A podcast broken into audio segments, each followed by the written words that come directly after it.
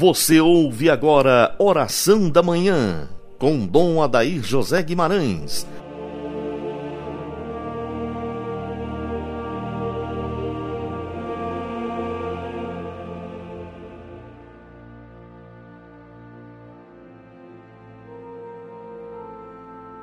Eterno Pai, eu vos ofereço o corpo e o sangue, a alma e a divindade de nosso Senhor Jesus Cristo vosso diletíssimo Filho, em expiação dos nossos pecados e dos pecados do mundo inteiro. Ouvinte amigo, iniciemos junto nossa sexta-feira, 12 de junho, Dia dos Namorados, invocando a Santíssima Trindade sobre este nosso momento de oração. Em nome do Pai, do Filho e do Espírito Santo. Amém por falar no Dia dos Namorados, a Igreja sempre vê com bons olhos a experiência do namoro e depois do noivado como grande momento de preparação à vida a dois, preparação ao matrimônio. Ao longo dos meus 34 anos de padre, tenho acompanhado muitos casais de namorados que se propuseram viver um namoro que agrada a Deus. Um namoro segundo a vontade de Deus, calcado no poder da palavra de Deus, na oração, na adoração e na devoção à Santíssima Virgem Maria. Esses casais geralmente chegam ao matrimônio e o vive intensamente.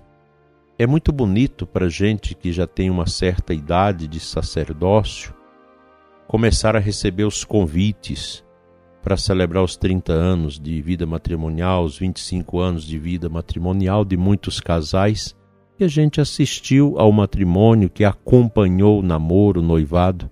Isso é muito gratificante. Quero agradecer muito a Deus por tantos casais de namorados que acompanhei como sacerdote e também como bispo, e que hoje nos dão uma grande alegria de serem eternos namorados na presença do Senhor. O namoro cristão, que é carregado de muitos desafios e também de sofrimentos e provações, ele é o prenúncio de um casamento perene, de um casamento extremamente abençoado irrigado pela graça do amor. A Eucaristia é o fundamento para o sacramento do matrimônio, pois a Eucaristia é a nova e eterna aliança de Cristo selada no altar, renovando o amor da humanidade com Cristo. E Jesus mesmo quis, na pessoa do esposo e da esposa, retratar o seu amor para com a igreja. Como é importante para os casais de namorados viverem o namoro e depois o noivado na graça de Deus, respeitando a pureza, guardando a castidade no namoro, um namoro marcado pela oração, pela partilha, por um conhecimento bonito. Esse é o caminho da formatação do alicerce da verdadeira família que é um dom natural de Deus à família. Nós estamos assistindo de forma muito assustadora o crescimento da nova ordem mundial, do globalismo, que na verdade tem como base toda uma filosofia ateia e eles consideram a família judaico-cristã como um lugar de autoritarismo eles chamam de família patriarcal, onde, segundo essas cabeças, o casamento é um autoritarismo, o matrimônio precisa ser destruído como ele é concebido por essa cultura para implantar a nova ordem mundial. O grande entrave seria a família. E eles vêm trabalhando isso há mais de 60 anos nos meios de comunicação social, através de milhões e milhões de professores mundo afora que são adeptos do globalismo e da nova ordem mundial, que são ideologizados, que faz todo esse processo de desconstrução da família. Para nós, a família não é patriarcal, não é um lugar de autoritarismo. A família é o lugar do amor. A família, para nós, ela é de direito natural.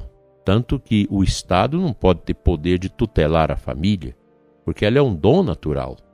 Todos nós nascemos de uma família e todos nós tendemos a uma família. Se as coisas às vezes não são bem encaminhadas nesta ou naquela família, isso não é culpa de Deus. Então, eu convido vocês, casais de namorados, a trilharem um caminho do autoconhecimento na graça de Deus. Mesmo aqueles casais que já tiveram uma vida de pecado no namoro, mas vocês podem recomeçar com santidade, com acompanhamento, um bom sacerdote ou um bom casal da sua paróquia que tem autoridade espiritual pode acompanhá-los. Inclusive para aqueles que vão casar-se na igreja e querem viver a vida moral matrimonial de acordo com a vontade de Deus, já conhecer, por exemplo, a responsabilidade do homem e da mulher no matrimônio em relação aos filhos, a paternidade responsável, conhecer o método natural para organizar o espaçamento do nascimento dos filhos.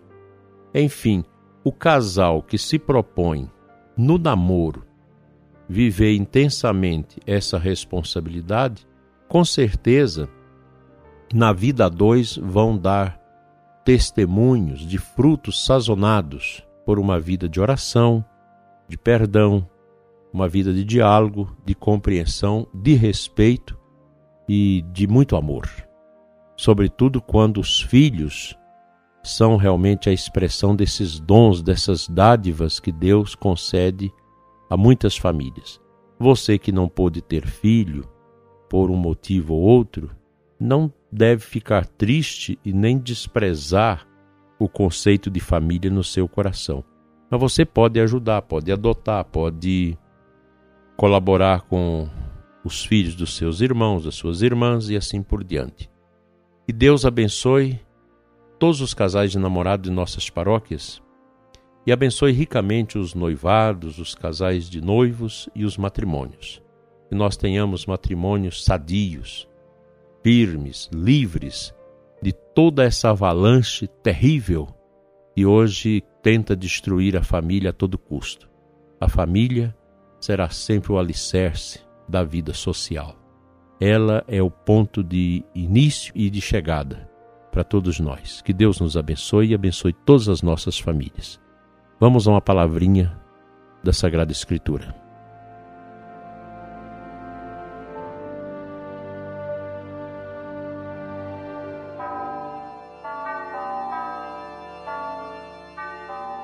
A aclamação ao Evangelho de hoje traz para nós o versículo 15 do capítulo 2 de Filipenses como astros no mundo brilheis, pregando a palavra da vida. Esse versículo dá para a gente navegar espiritualmente nele durante todo o dia.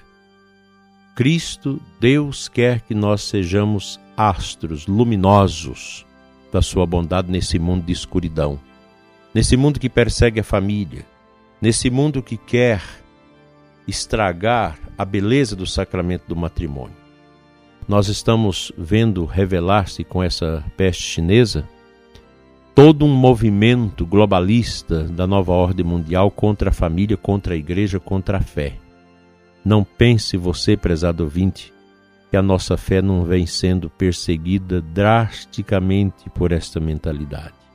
Ela já está aí há muitos e muitos anos, como já disse, através dos professores, de milhões de professores mundo afora, que veiculam essas ideias tão detratoras, destruidoras da família.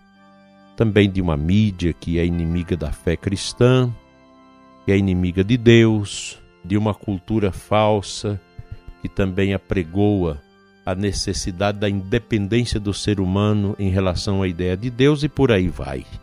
Nós temos um tempo muito difícil a encarar de hora em diante. A família é uma base fundamental da sociedade que está sendo bombardeada, atacada, está sendo cada vez mais é, torpedeada por esses pensamentos ruins, que inclui aborto, que inclui o divórcio, que inclui toda uma agenda LGBT e contrasta com tudo isso. Enfim, é uma perseguição velada e explícita à família que todos nós devemos rejeitar e nos apoiar na graça de Deus, na força dos sacramentos, para não deixar que nossas famílias se percam nesse esgoto triste, deplorável do progressismo, da nova ordem mundial e do globalismo e quer ver a família jogada às traças. Deus abençoe vocês, namorados. Deus abençoe vocês, noivos. Deus abençoe vocês já casados. Que a família seja contada em primeiro lugar em nossas vidas como dom de Deus. Amém. Vamos à nossa oração.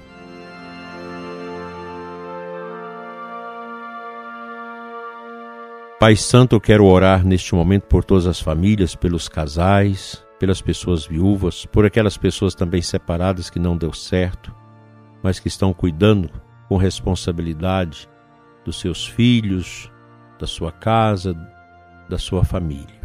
Deus de amor, santifique as famílias que estão sofrendo, doentes, as famílias que têm sepultado seus mortos em situação tão adversa.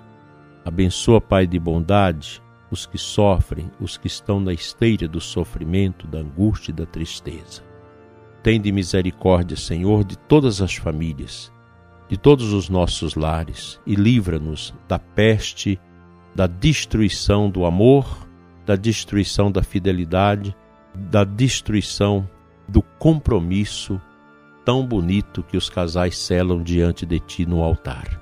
Fica, Senhor, com a nossa família e que ela renda louvores e glórias a Ti para sempre. Amém. Pela intercessão de Nossa Senhora Mãe das Famílias, São José, protetor das famílias, São João Paulo II, apóstolo das famílias, venha sobre você e sua família a bênção de Deus Todo-Poderoso, Pai, Filho e Espírito Santo. Amém.